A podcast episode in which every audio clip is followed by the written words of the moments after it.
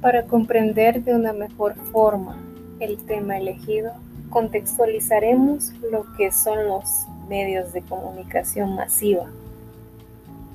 Son los medios de comunicación recibidos simultáneamente por una gran audiencia. La comunicación de masas es el nombre que recibe la interacción entre un emisor único y un receptor masivo un grupo numeroso de personas que cumpla simultáneamente con tres condiciones. 1. Ser elevado. 2. Ser amplio y heterogéneo. Y 3. Básicamente ser anónimo.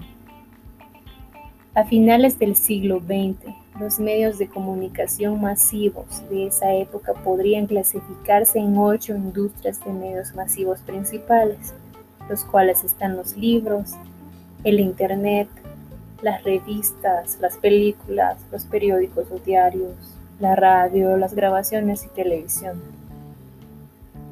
En la actualidad, la radio y la televisión son indispensables en mi comunidad, puesto que la radio es un medio que se utiliza para transmitir un sinfín de información a un público heterogéneo, ya que los locutores aparte de transmitirlo en el idioma español, también lo traducen al idioma maya de los habitantes, que es básicamente el quiché.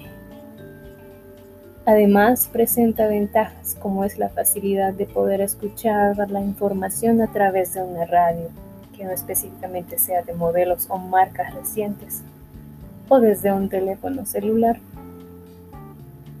En relación con otros medios de comunicación, la radio genera una situación comunicativa muy particular, en la que el emisor y el receptor se ven sin ser vistos, en la que se perciben espacios sin ser percibidos.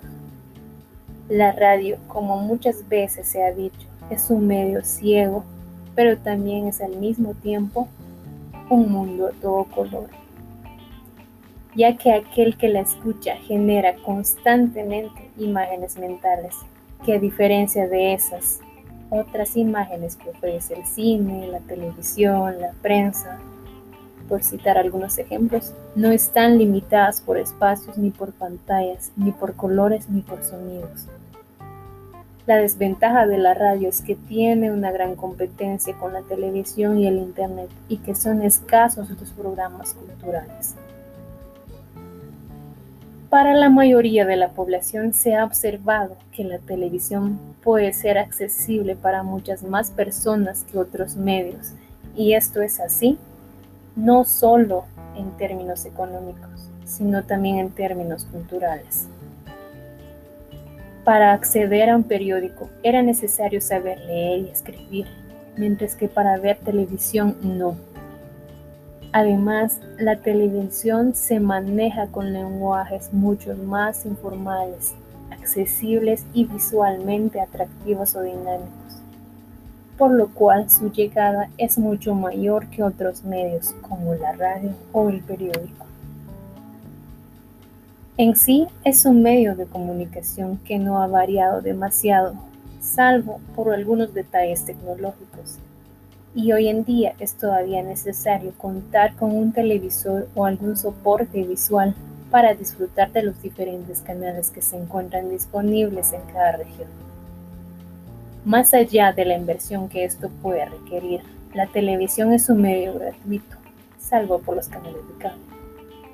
Por último, la televisión fue uno de los primeros medios que permitió a los televidentes disfrutar de programas y shows de otras partes del mundo, facilitando el conocimiento entre culturas y cada vez más variada disponibilidad de opciones.